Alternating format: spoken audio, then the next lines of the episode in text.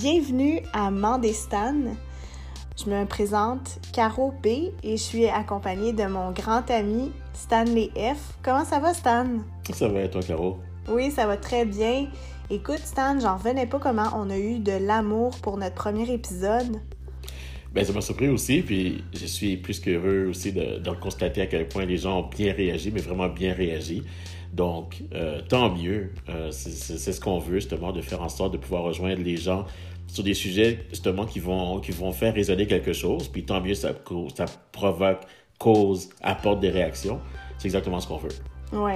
On aimerait s'en profiter pour euh, remercier spécialement euh, Amélie Lalancette, Cathy Morneau, Sam Neang, Morski, Cindy et son copain Ricardo. Merci pour vos encouragements, c'est vraiment apprécié. Très apprécié. Oui, merci de nous avoir écrit.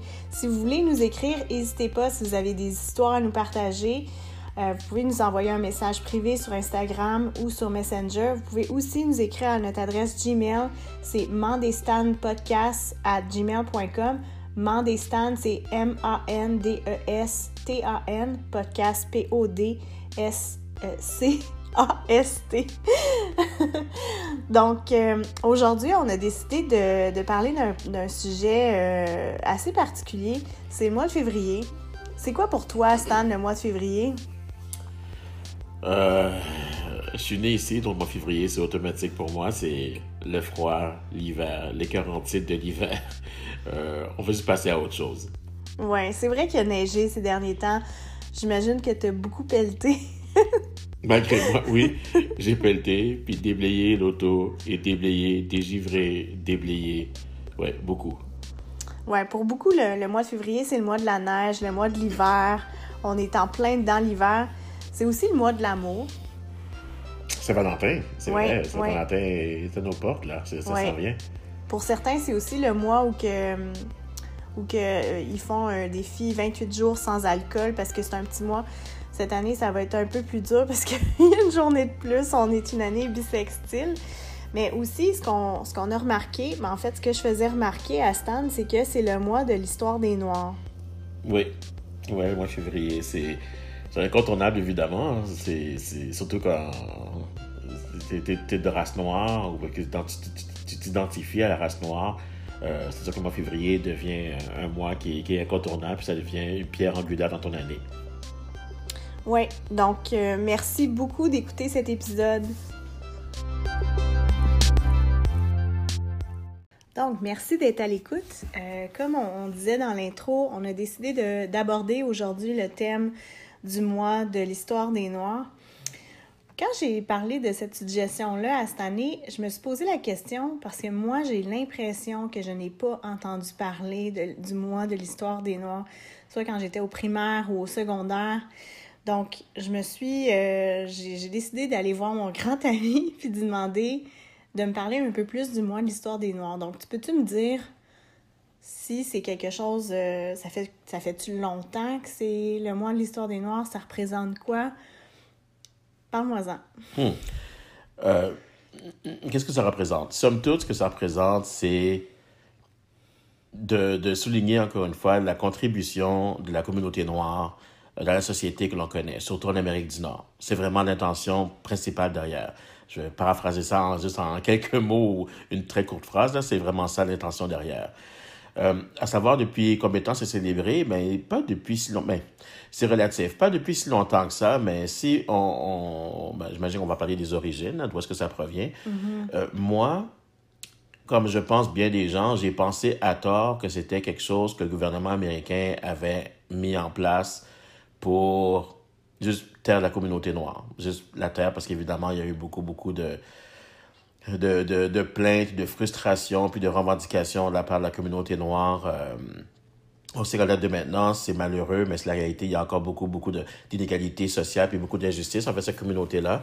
Donc, moi, j'ai pensé, comme je dis encore une fois, à tort, que c'était le gouvernement américain qui disait, OK, ben, on vous donne ça, là, puis euh, c'est une bonne démonstration de notre part, donc euh, arrêtez de vous plaindre.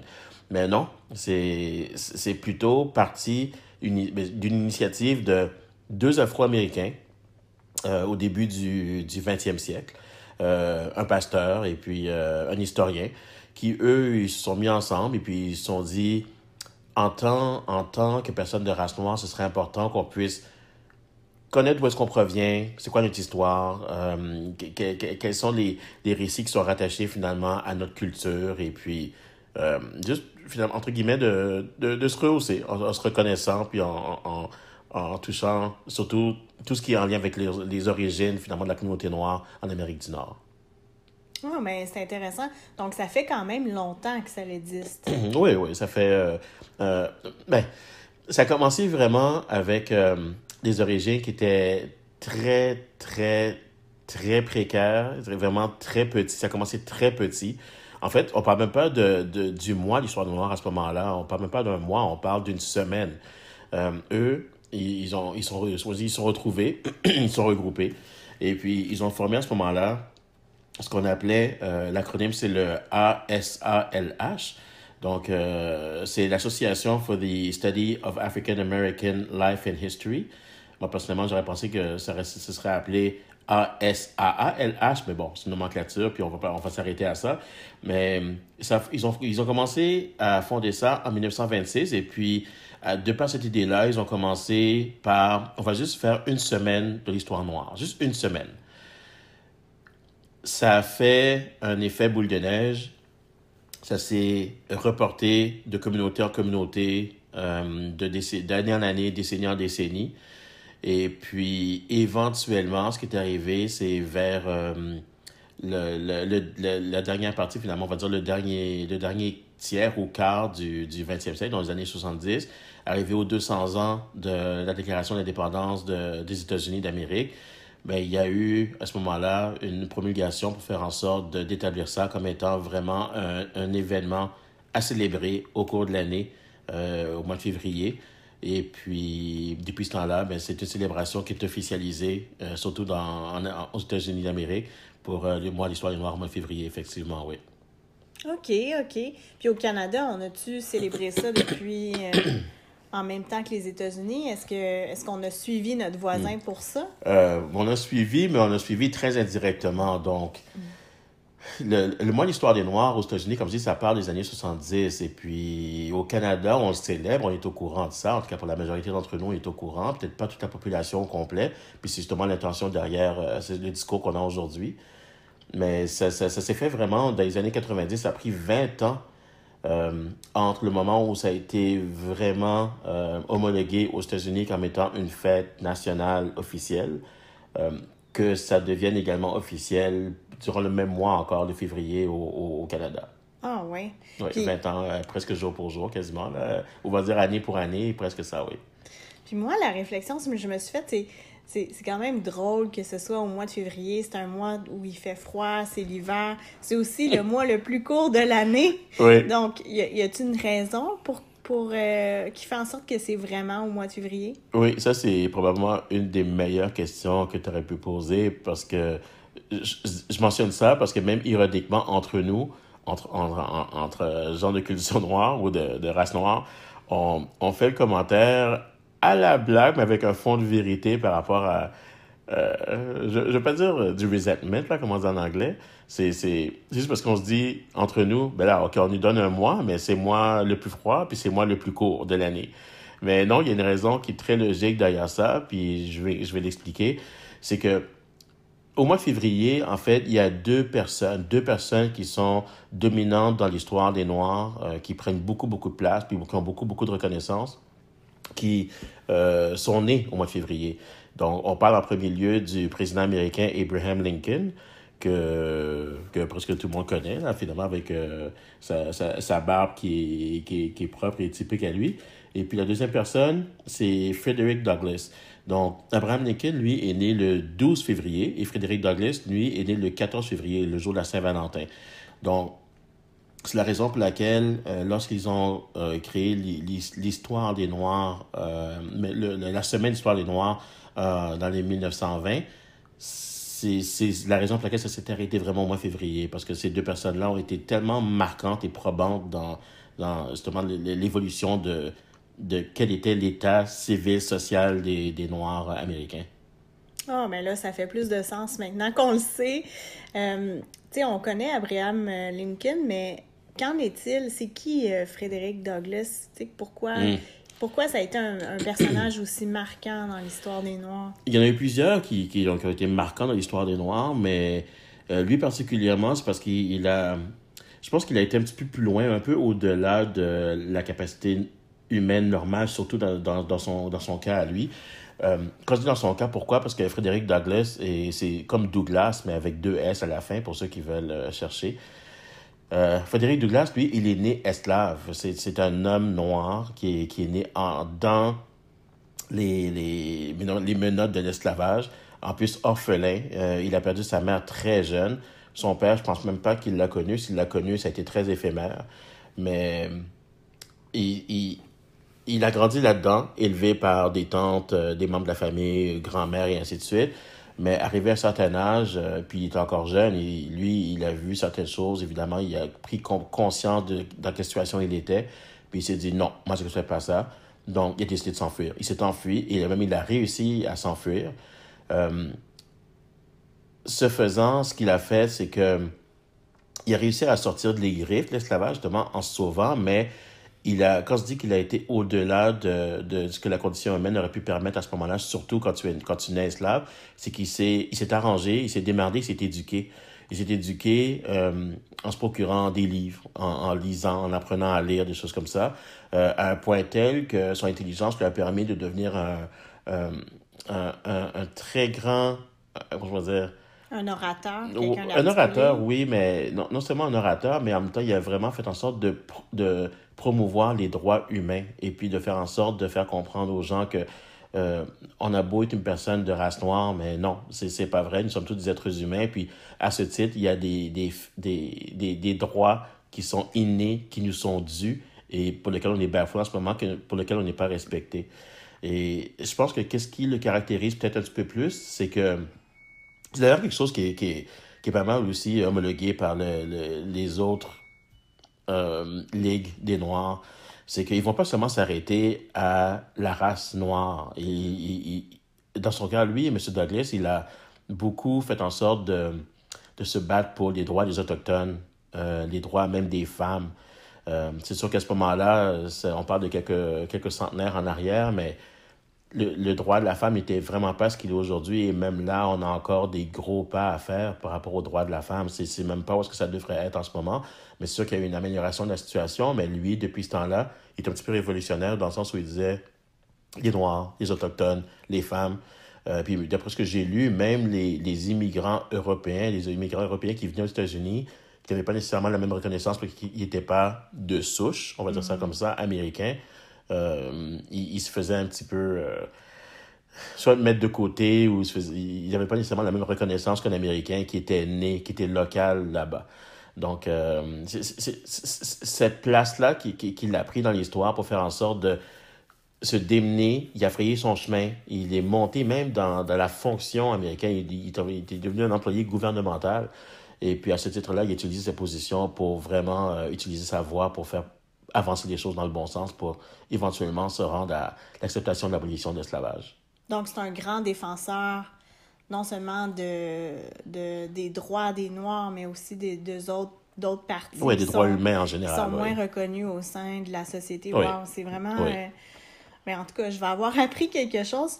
Mais tu sais, tu disais que, euh, justement, Douglas, ce qu'il a fait, c'est qu'il a aidé les immigrants aux États-Unis à vraiment faire reconnaître leurs droits à ce moment-là. Je demandais, au Québec, aujourd'hui, toi, en tant que membre de la communauté noire, euh, toi, cette année, tu es un fils d'immigrants haïtiens. Donc, ça fait deux générations que vous êtes ici, trois même avec ton fils tu vois-tu que euh, les choses ont changé aujourd'hui? Est-ce qu'il y a des choses qui devraient être encore revendiquées ou défendues ou adressées? Oui, je, vais répondre oui à la question, mais je veux, je vais faire un, je vais quand même faire une explication claire au fait que oui, il y a encore des pas à, à franchir ou à faire pour se rendre à une situation où on devrait être mais je ne vais pas nécessairement nier les progrès qu'il y a eu. Euh, c'est sûr qu'on vit au Canada, on est au Québec. Moi, je suis né au Québec, comme, comme tu l'as dit, fils d'immigrants. Euh, pour moi, il n'y a rien comme le Québec. On, on m'offrirait d'aller habiter ailleurs, je dirais non, mon chez moi, c'est le Québec, c'est où est-ce que j'aime être, malgré qu'il y a un hiver qui est impitoyable, mais j'aime ça ici. Euh, je trouve que c'est une très belle société. C'est un très bon groupe de gens, une belle terre d'accueil, surtout pour mes parents. Moi, je suis né ici, mais c'est quand même une terre d'accueil. Euh, mais non, il y a, encore beaucoup, beaucoup de, pas à faire par rapport à euh, vraiment une, réelle équité sociale. Il y, a, encore des défis en date d'aujourd'hui. La Ligue des Noirs du Québec, oui, elle travaille un peu parallèlement à à, la Ligue des Noirs nationale au niveau du Canada et puis le mois d'histoire des Noirs. Mais au Québec, il y a une particularité, c'est que tout le monde, en, en, ben, tout le monde, je ne veux pas encore euh, généraliser, mais il y a beaucoup de gens qui ont entendu parler de la migration, de l'exode des, esclaves qui ont quitté surtout le sud des États-Unis pour traverser le nord des États-Unis et se réfugier au Canada. Mais ils se réfugiaient où? Surtout au Québec et aux Maritimes. Euh, un peu d'Ontario aussi, mais surtout au Québec et, maritime. Puis la manière qu'ils faisaient ça, évidemment, c'est de passer par euh, les chemins clandestins, là, les, ce qu'ils appellent en anglais les Underground euh, Railroads.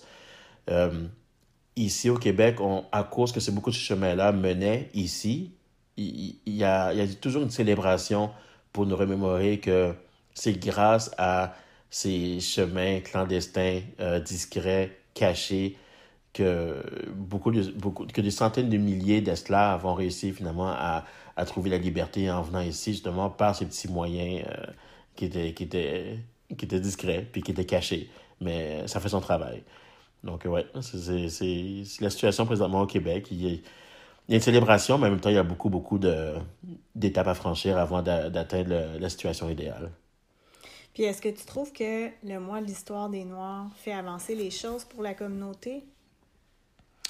Oui, ben, c'est le but aussi. Le, le but, c'est de faire en sorte de faire avancer les choses. Euh, le, le mois l'histoire des Noirs, encore une fois, c'est de souligner l'apport et la contribution de la communauté noire. Euh, on, on, on, on, le voit beaucoup, il y a de plus en plus une exposition de, de, de la personne noire, puis ça, il faut le reconnaître. Ce n'était pas le cas il y a 100 ans, ce n'était pas le cas même il y a presque 60, 70, 80 ans, ça fait pas si longtemps que ça. Mais le but, justement, c'est de promouvoir l'image en, en se rappelant que il y a beaucoup eu de contributions, tant sur le plan artistique, on parle de littérature, on parle de poésie, évidemment, on, parle d'écriture, euh, on parle de médecine, on parle d'invention, de, on, parle sur le plan commercial. Euh, mais malheureusement, ces choses-là sont souvent oubliées parce qu'il y a toute cette image négative qui demeure par rapport à la, communauté noire. Le but, finalement, c'est de défaire ces, stigmates-là, puis de passer à autre chose, puis nous faire comprendre que non, non, non, nous sommes des bonnes personnes, puis nous avons contribué, puis voici comment nous avons contribué. Mm -hmm, mm -hmm. Toi, dans, ton quotidien, est-ce que tu fais face à des préjugés parce que tu es, euh, es, haïtien, parce que ta peau est... Pour les gens qui ne te connaissent pas, tu n'es pas noir-noir. Je pourrais dire que tu es plus un noir chocolat au lait. Mais est-ce que, est-ce que toi, ça change? Est-ce que, est que toi, tu trouves qu'il y a un combat à mener par ton expérience personnelle? Oui, il y en a une. Puis c'est ce que j'essayais de souligner précédemment. C'est plate à dire. En passant, la description est un petit peu risible, là, chocolat au lait. je, je me suis jamais vu comme ça. Mais oui, il y en a une. C'est comme je dis, je veux pas nier le fait que c'est beaucoup mieux que ça l'était auparavant. Euh, on parle du Canada. Le Canada, encore une fois, c'est je ne veux pas dire la terre promise, mais c'est presque vu comme ça. C'est un pays où on, a beaucoup de belles conditions sociales, euh, plein d'avantages sociaux. Il y a une belle structure pour supporter la population. Mais si je prends l'exemple du Canada, pour répondre un petit peu à ta question, les choses ont évolué mais il y a même une période plus sombre au Canada. Euh, quand on parle de racisme, de racisme systémique, je l'exemple, entre autres, de, Fred Christie. Fred Christie est un Jamaïcain, encore une fois, début du, du 20e siècle. Il a déménagé la Jamaïque, est arrivé ici, jeune homme. Et puis, dans les années 30, en 1936, pour être, pour être franc, il se dit, je vais aller voir une game de il n'y a rien de plus intégré, selon moi, qu'un qu qu'un immigrant qui veut faire comme le bon vieux Québécois qui se dit, moi, je vais aller écouter une bonne game de hockey. Mm-hmm. Il fait ça au, à l'ancien forum, là, au coin de Sainte-Catherine et Atwater. Il va là-bas, se présente, il regarde sa joute, et puis, comme tout bon amateur, il se dit, tu sais quoi, moi, je vais me payer une bière. Il va se payer une bière, il se, il se rend à la taverne, puis la taverne, finalement, il dit, non, on ne veut pas te servir. Évidemment, lui, outré, il se dit, ben là, non, je suis au Canada, c'est quoi cette affaire-là ne veut pas me servir? Donc, il dit, ah, vous savez quoi, je vais vous poursuivre en justice. Donc, c'est ce qu'il fait. Il poursuit en justice, euh, se fait débouter une fois, deux fois, trois fois, évidemment, se rend en Cour suprême, euh, plaide sa cause. Puis, je fais une histoire courte, encore une fois, il se fait débouter. Même la Cour suprême a donné raison à la taverne, de faire comprendre que ben, la taverne était dans son droit. S'ils ne veulent pas te servir, ben, c'est comme ça. Donc, Wow. ça, ce que ça fait, c'est ben, c'est tout à fait inacceptable. En tout cas, je pense pour la majorité des gens, c'est tout à fait inacceptable parce que ce que ça fait, c'est que ça fait juste promulguer le fait qu'un acte discriminatoire raciste, c'est OK. Oui, puis ça, ça, ça l'encourage, ça l'encourage la ghettoisation. Clairement. Puis on, on, on parle pas, encore une fois, de la Virginie, on parle pas de la Georgie, on parle pas du Mississippi, là, au, au, au sud des États-Unis surtout. On parle de Montréal, Québec, Canada. Et puis, je ne veux pas dire que la situation est pareille, parce que ce serait encore me mettre la tête dans sable puis de, de, de nier la, réalité des choses où les choses ont beaucoup, beaucoup progressé. Mais il y a encore beaucoup, beaucoup de défis en date de maintenant, parce que je ne pense pas le vivre autant que ces gens-là l'ont vécu sur une base quotidienne, mais je le sens.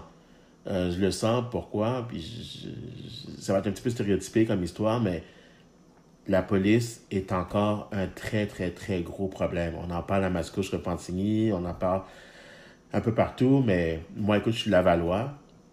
Parce Et- que tu été victime de profilage racial? Ah, clairement, cl- clairement, clairement. Puis euh, c'est sûr qu'il y a toujours l'envers de la médaille, il y a toujours l'autre côté de la clôture, il y a toujours deux versions à une histoire. Mais si moi, je suis pour raconter vite, vite ce qui s'est passé à moi, Ben oui. Je me souviens, moi je suis un gars qui aime beaucoup, beaucoup les voitures. Énormément. J'aime surtout les voitures qui rugissent, les gros moteurs, les voitures de performance, c'est ce que j'aime. En ce moment, j'ai un Jeep SRT8, euh, le, le, le, gros Jeep avec le, gros moteur, vraiment de la bête sur route, la, la grosse affaire. Et puis avant ça, j'avais un autre véhicule de performance qui était un, Mustang Saline, euh, super flashant, euh, orange, brûlé, électrique. L'auto flashait. Et, je me souviens même, à un moment donné, je suis allé travailler avec ça, parce que je ne le conduisais pas tous les jours, mais quand il faisait beau, une voiture décapotable, je le conduisais, été au travail avec. Je me souviens, mes collègues me disaient, cette année, tu es venu avec ton Saline hein, aujourd'hui. Puis moi, je, je les regarde avec des autres points d'interrogation, parce qu'ils sont au quatrième étage, puis ils ne me voient pas dans le stationnement. Puis ils disent, non, on t'a entendu, on a entendu ton moteur de loin. Donc, c'est pour montrer à quel point ce véhicule-là attirait l'attention. Puis je me souviens, je devais aller rencontrer des, des amis à Montréal. Moi, je sors de Laval, comme je dis. Je sors, de la 440 en direction ouest, je fais le rond-point, je m'en vais sur la voie de service de la 15 Sud. J'ai à peine entamé la voie de service que je vois un policier, la SQ, qui est au phare, qui me court après. Moi, je me range tout de suite. Évidemment, j'ai pas de raison d'essayer de, de le fuir. De toute façon, je veux pas le fuir. Euh, lui, il sort du véhicule. Moi, je prépare mes affaires, papiers, tout ça, parce que c'est la routine quand tu te fais coller. Et euh, il me demande même pas mes papiers comme tel. Il vient juste me voir, puis il pose la question. Comme tout policier va demander la question, savoir est-ce que c'est ton véhicule? Je ne veux pas dire que ça, c'est une question qui n'est pas correcte, parce que je comprends le policier dans une position ou une situation qui est inconnue. Il ne sait pas si le véhicule est à moi, s'il est loué, s'il appartient à un parent, à un frère, à un ami, ainsi de suite. Je comprends. Mais attends, là, laisse, laisse-moi t'arrêter. Pourquoi est-ce qu'il t'arrêtait? Est-ce que tu le savais? Non, je ne savais pas. OK. Parce que je ça- faisais pas d'excès de vitesse, rien. Wow, J'ai OK. pas fait, j'ai pas fait de manœuvre illégale. J'étais encore une fois dans, dans, dans ma ligne, je faisais mon rond-point, j'ai pris la voie de service. Et puis, il m'a juste collé. Donc là, avant, je donne même pas les papiers. Il me demande même pas les papiers. Encore une fois, ce qu'il ce me fait, c'est qu'il me regarde, puis il me demande oui, c'est ton véhicule? Je dis ben oui, c'est mon véhicule. C'est pas. Il me dit c'est pas un véhicule loué. Je dis non, c'est la plaque en arrière, c'est une plaque civile. Donc c'est mon véhicule. C'est un, un, un bien d'un citoyen normal. Euh, et puis, il regarde le véhicule, puis il dit Ouais, euh, c'est un beau char. Puis je dis Oui, c'est un beau char, effectivement. Je suis d'accord, je sais que c'est un beau char. Mais avant même de continuer, il prend il, pose sa main sur ma portière, puis il ouvre ma portière d'auto, côté chauffeur. Je me Sans avertissement. Menacé, ben, moi. Euh, écoute, sentir menacé, c'est clair que je me suis senti menacé parce que je me suis dit, premièrement, moi, je suis un gars que je suis super posé, super calme, mais si je sens que je suis au pied du mur ou dans une mauvaise posture, je vais attendre à réagir pour me défendre. Mm-hmm.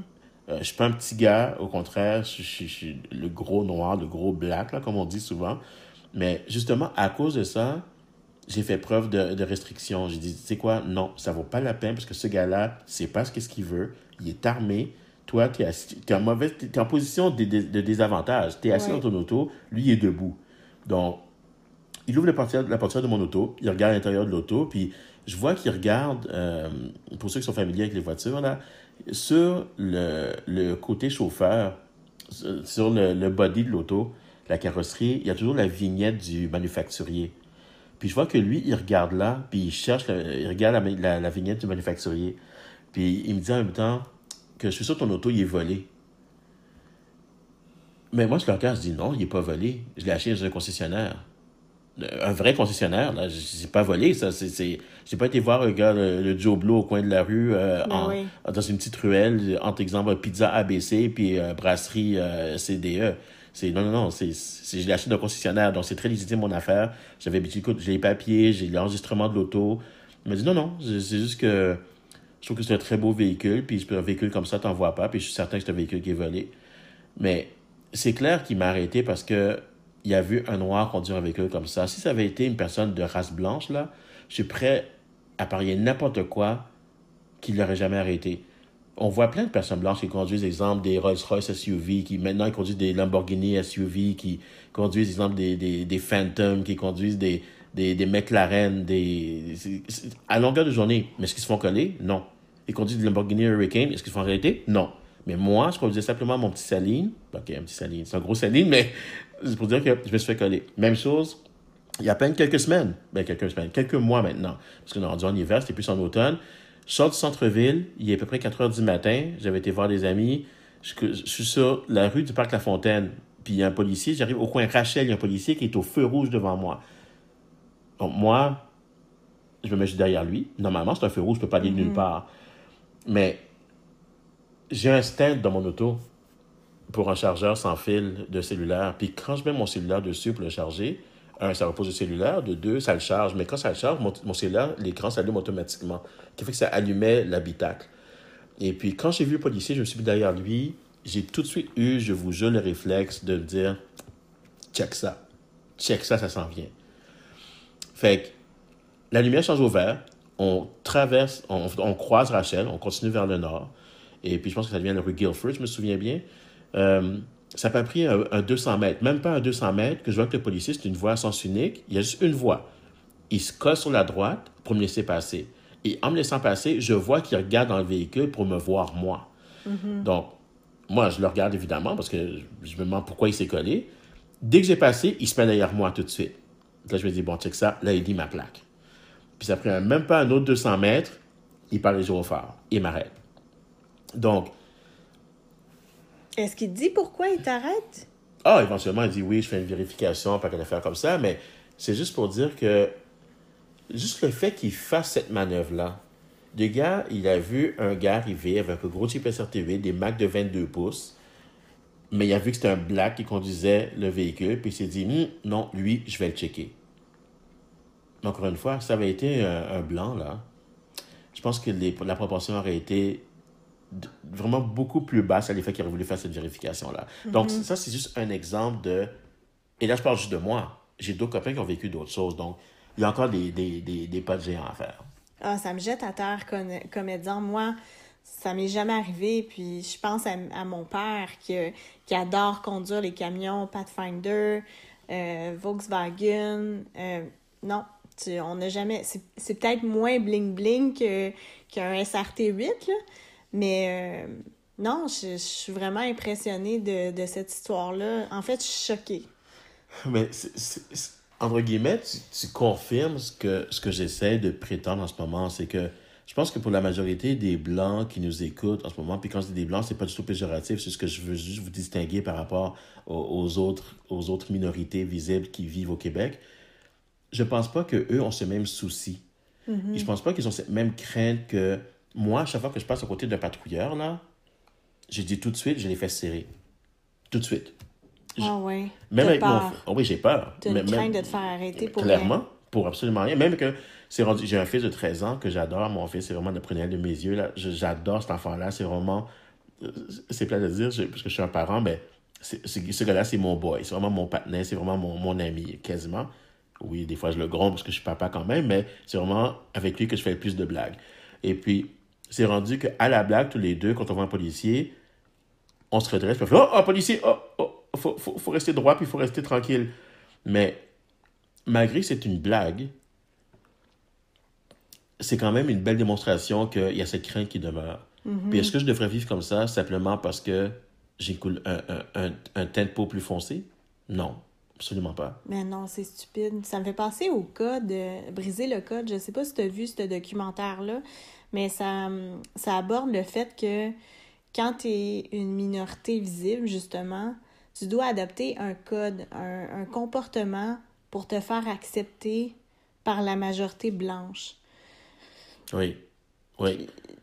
Dans le fond, vous autres aussi, vous êtes. Euh, toi aussi, tu au quotidien, tu as à modifier tes, tes, comportements quand tu interagis avec l'autre, surtout si c'est pas tes amis ou ta famille. Oui, c'est drôle à dire, mais en fait, oui, je dis oui parce que c'est une réalité, mais moi, je le fais pas. Je, hmm, ok, non, je vais t'amuser un peu ce que je vais dire. Je le fais, mais pas autant que ce que j'ai vu dans le documentaire de, de Fabrice. Fabrice Ville, en passant, a fait un commentaire, euh, comme tu dis, qui s'appelle Le Code. Là, j'ai trouvé ça hyper intéressant. Mm-hmm. Euh, j'invite tout le monde à le consulter, le visionner, le regarder, parce que c'est vraiment quelque chose qui est très éducatif et très informatif par rapport à qu'est-ce qu'un immigrant, surtout de minorité visible, vit quand il, il, il est en minorité. Il, vit dans, un, dans, un, dans une province, un pays qui a majorité blanche, puis il se doit de se conformer, il se doit de ne pas déranger, puis il se doit de changer sa manière d'être juste pour être sûr d'être accepté. Fait moi, encore une fois, je suis très fier de qui je suis, je suis très fier d'être un, d'être un homme noir. Euh, mais je ne vais pas changer mon comportement pour essayer de mieux fitter, comme on dit. Mm-hmm. Moi, je me dis, je suis comme ça. Si tu m'acceptes, ben, tu m'acceptes comme ça.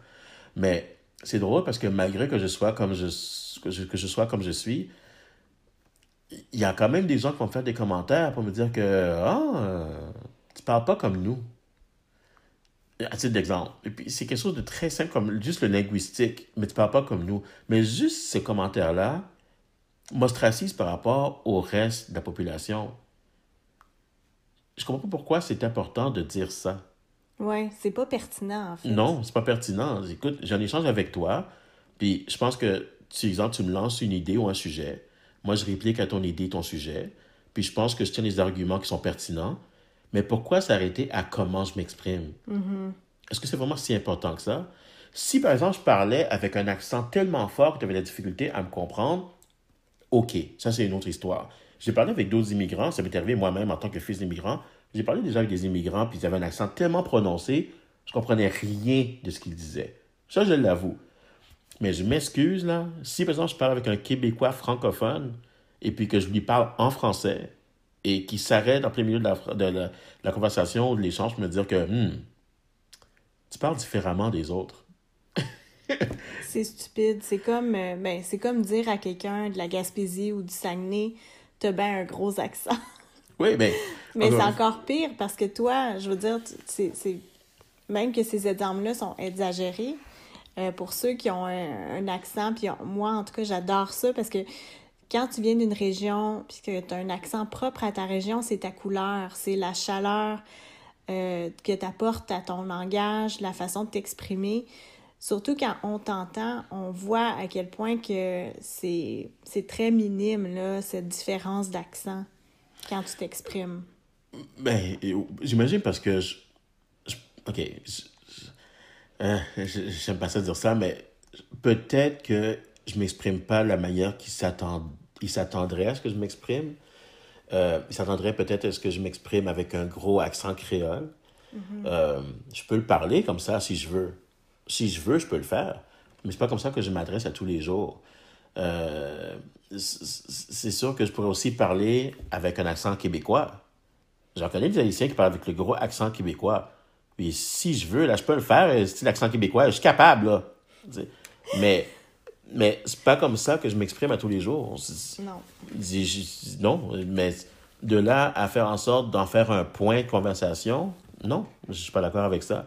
Fait il y a, y, a, y, y a, encore beaucoup, beaucoup de, de pas à faire en ce sens-là. Puis je peux comprendre que la, la différence, elle saute aux yeux, puis que des fois, quand on n'est pas habitué, on n'est pas familier avec quelque chose, ça nous rend un peu mal à l'aise, on ne sait pas à quoi s'attendre. Mais je pense qu'à un moment donné, je pense que la démonstration a été faite que les gens de couleur, qu'ils soient noirs ou qu'ils soient arabes ou latinos ou autochtones ou asiatiques, et ainsi de suite, je pense qu'à un moment donné, on a fait nos preuves qu'on peut contribuer autant, sinon plus, que la personne de race blanche. Mm-hmm. euh, moi, j'en ai plein de copains qui sont, qui sont haïtiens, qui sont, qui sont médecins, Réginald des médecins. Je regarde l'autre Réginald, c'est un avocat. Je regarde euh, Louis, Louis Edgar, lui, c'est un comptable. Je, regarde, euh, exemple, Greg, lui, c'est Monsieur Canada. il était Monsieur Canada parce que là, maintenant, il a pris sa retraite de la compétition, mais j'en connais plein d'Haïtiens qui ont accompli de très, très, très grandes choses. Ma sœur est directrice au gouvernement fédéral. Euh, j'en connais plein, mais pourtant, on dirait que malgré tous les efforts et tous les succès qu'on a, ça compte pas. Les préjugés euh, persistent. Ah, ils perdurent, ils persistent. C'est malheureux, mais c'est ça. Oui, je pense que tu as raison, il y a quand même beaucoup de choses à faire. Euh, mais si on revient euh, à l'héritage au mois de l'histoire des Noirs, est-ce qu'il y a des est-ce qu'il des personnalités noires qui t'inspirent dans la communauté en ce moment, que tu, que tu penses et que tu crois qui font avancer les choses d'une façon positive pour, pour toute la communauté? Oh, ça c'est une très bonne question. C'est oui, il y en a. Il y en a parce que comme je dis, il y a beaucoup d'exemples de succès dans la communauté, mais de là à dire exemple, mais il y a des gens évidemment que je regarde avec beaucoup beaucoup d'admiration, puis j'ai eu la chance dans, dans j'ai la chance d'en connaître euh, plusieurs là-dedans, que ce soit directement, parce que ce sont vraiment des connaissances directes à moi ou des relations directes à moi. Il y en a d'autres que je, je, connais plus indirectement, euh, parce qu'ils connaissent plutôt des amis à moi ou des fréquentations à moi. Mais, exemple, je regarde Isabelle Racicot, je regarde euh, Virginie Coussa, Anthony Cavana, qui, qui, qui est mon partenaire, qui, qui partenaire avec mon partenaire à moi, qui est Bob, Varda Étienne, des choses comme ça, Dominique Anglade, euh, qui connaît d'autres de mes amis. J'ai plein d'exemples comme ça de gens qui, oui, je pense, font un très bon travail, sont de très belles, de, de très belles influences, puis qui sont de belles représentations de ce que la communauté est. Mais si je dois mettre, exemple, le doigt sur une personne ou sur une, un petit groupe de personnes, ça va être difficile pour moi parce que je veux tellement pas nier le travail qui a été fait par tous les prédécesseurs qui ont fait en sorte de me paver le chemin pour me rendre où ce que je suis aujourd'hui. Il y a beaucoup de gens qui ont fait des sacrifices, entre autres, si je remonte même, exemple, aux, Afro-Américains qui, qui sont sauvés, euh, qui sont venus s'établir ici au Canada, puis qui ont pavé le chemin pour faire en sorte de briser les, les, les, les dogmes, puis les, les, préjudices, puis les préjugés qu'il y avait envers les hommes noirs ou les gens de, race noire, pas juste les hommes, mais quand je dis hommes, ça inclut les femmes, c'est hommes avec un grand H. Ces gens-là, je peux pas les nier. Je, je peux pas nier la contribution, puis les qu'ils ont défoncées pour que moi, je puisse être bien où est-ce que je suis. Mm-hmm. Euh, il y a pas longtemps, je regarde mon père, ma mère, euh, même mes, mes, mes grands-parents qui sont maintenant décédés, mais c'était pas facile pour eux de, de se faire traiter équitablement. Euh, d'arriver dans un restaurant puis de, de se faire servir. Je parlais précédemment de l'exemple de M. Monsieur, monsieur Frédéric Christie. Lui, il a voulu acheter sa bière, il n'a pas voulu se faire servir à Montréal.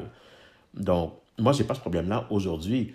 Mais de temps en temps, je regarde, puis je regarde la grande région de Québec. Je ne vais pas bâcher ni euh, insulter les, gens de la, ville de Québec. Au contraire, il y a des mauvaises personnes dans, dans tous les lots, dans tous les groupes. Euh, Montréal ne fait pas exception, Saguenay ne fait pas exception, euh, le nord du Québec ne fait pas exception. Mais il y a un mécanicien dans la ville de Québec qui, lui, est clairement, clairement raciste, je vais le dire. C'est bon, c'est le bon mot. Oh oui, parce que c'est drôle, le pas de la communauté est relativement petite. Hein, puis quand, exemple, on offre un mauvais service ou on fait clairement comprendre à une personne de race noire que ben, tu n'es pas bienvenu ici, et que lui en parle, après ça, un autre de cette même culture-là se présente là pour un autre problème. Encore une fois, c'est un mécanicien, il est là pour servir les gens avec le problème mécanique, puis qu'ils se font encore servir de la même manière. Euh, on, voit qu'il y a un pattern. Il y a un mm. cycle, puis ce cycle-là, il est clairement démonstratif à l'effet que cette personne-là n'est pas bien intentionnée envers les gens de couleur. Donc, ça, ça perdure, ça demeure. Ouais. C'est malheureux, mais c'est ça. Oui, c'est triste. Ça prendrait quoi, tu penses, pour que ça change, pour que les choses changent? Hmm. Tout ça, ça provient de, de ce qu'on appelle l'ignorance. C'est très, très stéréotypé ce que je dis, mais c'est vraiment ça. C'est de l'ignorance parce que je concède que quand tu n'es pas exposé ou familier avec quelque chose, ça crée une crainte. C'est hmm. normal. Moi, là, je vais donner un exemple qui est très, très, très, très rudimentaire, mais si on présente quelque chose à manger, j'ai jamais mangé ça de ma vie. J'ai jamais vu sa texture, j'ai jamais vu comme, en quoi ça consiste. Je, peux juste essayer de deviner qu'est-ce que ça goûte. Mais si à première vue, ça n'a pas l'air particulièrement appétissant, parce que je ne suis pas familier avec ça, ben, je vais me faire des idées. Je vais faire quasiment un préjugé par rapport à l'assiette, parce que je me dis, ah, ben, c'est cette couleur-là, c'est cette, cette, cette forme-là. Je me fais des idées. Mais tant que je n'ai pas goûté à cette assiette-là, je ne suis pas en position vraiment de commencer à, à, juger. À juger, c'est ça, exactement. Je ne peux pas commencer à, à, faire de mauvaises suppositions. Fait c'est un peu la même chose avec l'exposition, finalement, aux différents groupes, aux différents groupes ethniques, aux différentes races. Tant que tu n'as pas été exposé à, tu n'es pas vraiment en position de tenir des, des préjugés. Mm-hmm. Je regarde juste ton exemple à toi. Caro, toi, tu as, as, vécu, comme tu dis, dans un milieu où c'était à majorité blanche. Mais éventuellement, tu es exposé à différentes races. Mais toi, tu l'as intégré dans ta vie, tu l'as accueilli. La majorité des gens, je pense surtout dans la grande région métropolitaine, ils le font aussi. Mais ceux qui n'ont pas eu cette opportunité-là, c'est normal qu'ils vont se fier à ce qu'on voit, ils sont à la télévision. Mm-hmm. Pendant longtemps, encore une fois, le noir était stigmatisé, était euh, mal portrayé ou mal affiché. Euh, les vols, les, les proxénètes, les pimps, là, comme on dit en langage populaire, euh, les choses comme ça, les trafics de drogue. On, va montrer, ah, quand, quand c'est un homme noir, ils sont rapides à montrer que un homme noir, blablabla, on décrit clairement un homme de race noire. je vais juste l'exemple de Ben Johnson, juste Ben Johnson. Ben Johnson est le plus grand sprinter canadien qu'il y a eu. Je comprends qu'il a été trouvé coupable, utilisation d'anabolisants, je comprends. Pendant tout le temps, Ben Johnson était le gars à battre sur le 100 mètres. Là. Mm-hmm. On dit toujours le Canadien, le Canadien, le Canadien, le Canadien. Le jour où il a été trouvé coupable d'utiliser des stéroïdes, le discours a changé. C'était rendu un discours, un narratif de Ah, mais c'est le Canadien d'origine jamaïcaine. Mm-hmm. là, là, il était noir à ce moment-là. Mais pendant qu'il gagnait, là, puis qu'il raflait les, les, les, médailles, puis qu'il battait tout le monde, c'était le Canadien. On était très fiers de lui. Ouais. Donc. Non, je, je comprends. Je comprends. Mais dans le fond, je pense que en en parlant, parce que c'est ça, on est, on est effrayé de ce qu'on connaît pas. Il y, a, beaucoup de gens qui, sont, qui ont peur du changement, ils ont peur de la différence. Mais je pense que c'est un peu ça. Je pense qu'en en, parlant, en posant des questions, en essayant de comprendre, puis surtout en étant ouvert, je pense, à mon avis, que les choses peuvent progresser vers quelque chose d'un peu plus positif. La clé est là. La clé est vraiment juste dans l'intégration, l'acceptation et puis la fréquentation d'autrui. C'est à ce moment-là qu'on va vraiment commencer à faire tomber des barrières. Les gens vont vraiment comprendre que, hey, OK, lui, il est différent, là. Il vient peut-être d'une autre culture, d'un autre pays, des choses comme ça. Mais finalement, c'est un bon Jack. C'est un être humain comme n'importe qui d'autre. Et puis, je vais même pousser la note un petit peu plus loin. Là, on parle, exemple, des Blancs envers les, les autres races, mais c'est tout aussi vrai les autres races envers les personnes de race blanche. Il y a beaucoup, beaucoup d'individus des autres races qui veulent rien savoir de, de, de personnes de race blanche. C'est tout aussi vrai. Et je vais même pousser la note encore plus loin, où entre noirs, même entre noirs, on est tous blacks, là. Même là, il y a des préjugés. J'ai parlé de un de mes, un de mes boys, là. Lui, il a marié une fille de la Grenade. C'est un haïtien, lui. Ils sont Ok. haïtiens, la fille vient de la Grenade. Et tout le char de trouble, comme on dit en Beau-Québec, là, le char de trouble, les problèmes qu'il a eu parce que c'était pas une haïtienne qui l'a marié. Ah C'est oui. une fille de la Grenade. Absolument. Pour que sa mère lui dise, ben, est-ce que c'est lève Noël? C'est- c'est- Je comprends que c'est pas tout le monde qui célèbre, qui célèbre Noël, je comprends. Mais elle vient pas de Mars, la fille, là. Non, oui, oui. Elle, elle vient du même coin du monde, jusque sur une autre île.